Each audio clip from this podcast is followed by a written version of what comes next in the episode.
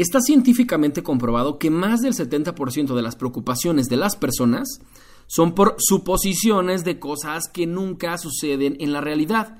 Por ejemplo, sufrimos más de 40 veces que el jefe nos va a correr, cuando en realidad esto nunca sucede, solo son productos de la mente. Bienvenido, echando a perder se emprende.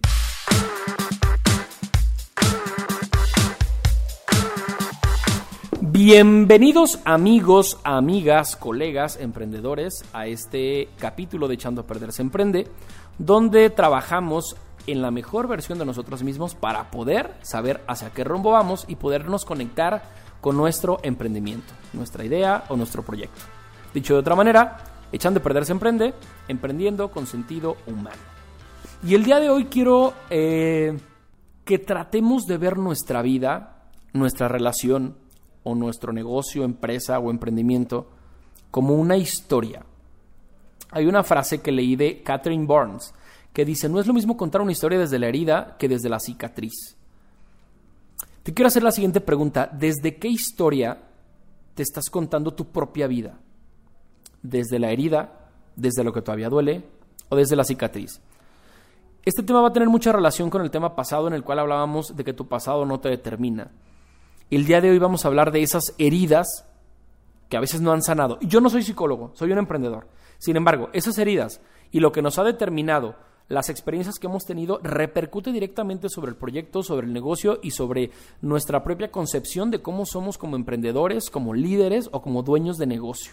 Incluso para la gente que se dedica al multinivel. ¿Has trabajado o hablas desde la cicatriz o hablas desde la herida? Eso habla mucho de si lo hemos superado o no. El episodio pasado les comentaba que era sumamente importante tener un psicólogo o psiquiatra de cabecera que te ayude a determinar y a superar este tipo de situaciones pasadas que suceden en nuestra vida.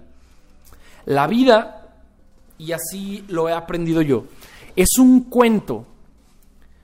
El coco, la llorona, caperucita roja, Pinocho.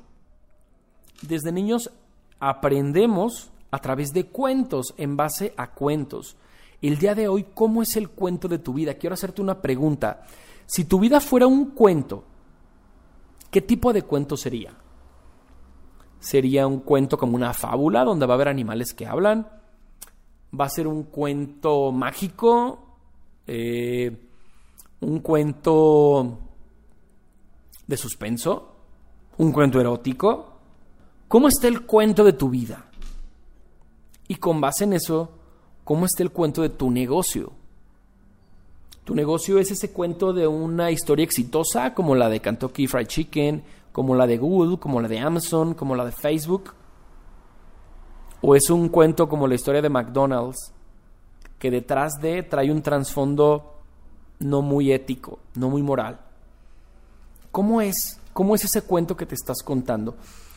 Inicié este podcast, perdón, este episodio mencionando que está científicamente comprobado y porque lo está, que la gente sufrimos más por acciones que suponemos que por lo que realmente sucede en la realidad. Es decir, sufrimos 200 veces que el jefe nos va a correr del trabajo cuando eso nunca sucede. Mamás sufren 500 veces que a su hijo le va a pasar algo cuando se va a ir a la fiesta, cuando nunca le pasa nada. ¿Qué es lo que sucede? Que todos estos sufrimientos los tenemos dentro de la mente, son bloqueos mentales que tenemos. A mí en el mundo del emprendimiento me sucedió que yo decía, es que el cliente no va a querer cerrar conmigo. Y yo desde de entrada, cuando yo llegaba a la negociación, a presentar el producto, el servicio, yo ya iba de capa caída. Es que al cliente no le va a gustar. No, no, no, es que viene de visitar a fulano. Y otra vez las comparaciones odiosas viene de visitar a fulano. Entonces, no, me va a ver muy poquita cosa. Hacían unas caras los clientes, es que está pensando que no soy profesional. Ya le estoy cagando, la estoy regando. Es que porque dije eso, no hubiera hecho eso. Puñetas mentales. Yo no tenía certeza de nada absolutamente. Todo este drama de que me va a contratar, no me va a contratar, soy poca cosa, soy mucha cosa, ta, ta, ta, ta, ta, me generaba estrés, desconcentración, básico en una negociación. Tienes que estar concentrado en el cliente tratando de interpretar las señales de lo que él emite con su boca, con su rostro, con sus manos, con sus gestos, con sus palabras, para poderle vender más adecuadamente. Y eso me desconcentraba completamente, me generaba ansiedad, me generaba comparación y por ende, evidentemente, después de todo esto, me generaba sufrimiento, cuando yo no sabía absolutamente nada. Cuando el cliente me contrataba, wow, me sentía súper feliz. Pero cuando el cliente no contrataba mi servicio, no contrataba la boda, decía, sí, es que seguramente fue con fulanito y él sí lo va a contratar. Sí, seguramente pensó que no soy profesional. Cuando yo no lo sabía, todo esto estaba aquí, en mi cabeza, en mi mente. Y el día de hoy es la historia, es la invitación que te quiero hacer. ¿Qué historia te estás contando? Llevado esto al plano personal. Y hay infinidad de memes que hablan de esto. Es que mi marido no me pela, es porque seguramente está con otra, seguramente es güera, seguramente ya tuvieron relaciones sexuales, ta, ta, ta, ta, ta, ta, ta, ta, ta. Un chorro de telarañas mentales que lo único que van a hacer es que la persona se suma en una profunda depresión, en una profunda ansiedad, cuando realmente no tiene la certeza absolutamente de nada. La invitación el día de hoy vuelve a ser la misma. ¿Qué historia te estás contando de tu situación? Te voy a invitar, y quiero que sí lo hagas cuando tengas un tiempo libre, que escribas el cuento de tu vida. La primera pregunta retórica que te hice de qué tipo de cuento sería tu vida. Hazlo de neta, hazlo real. Escribe un cuento sobre tu vida donde digas quién es Rosa María, quién es Adrián, quién es Pedro, quién es Sergio, y me digas cómo te lo estás contando, en un contexto positivo o negativo. Yo ya te lo platiqué, yo entraba súper negativo en una negociación. Mi cuento estaba negativo, mi cuento estaba inclinado hacia lo, hacia lo malo, hacia lo que no debía centrarme mi atención.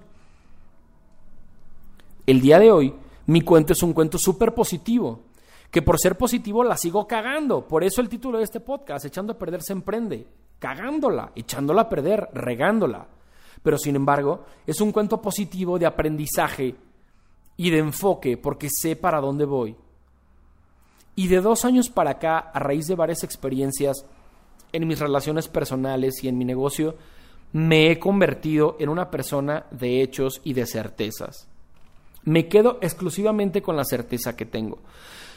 Un ejemplo, esto del coronavirus, hay 200 versiones de qué onda con el coronavirus, que si es la tercera guerra mundial, que si nos están ocultando casos, que si hay menos casos de los que dicen, que si hay más casos de los que dicen.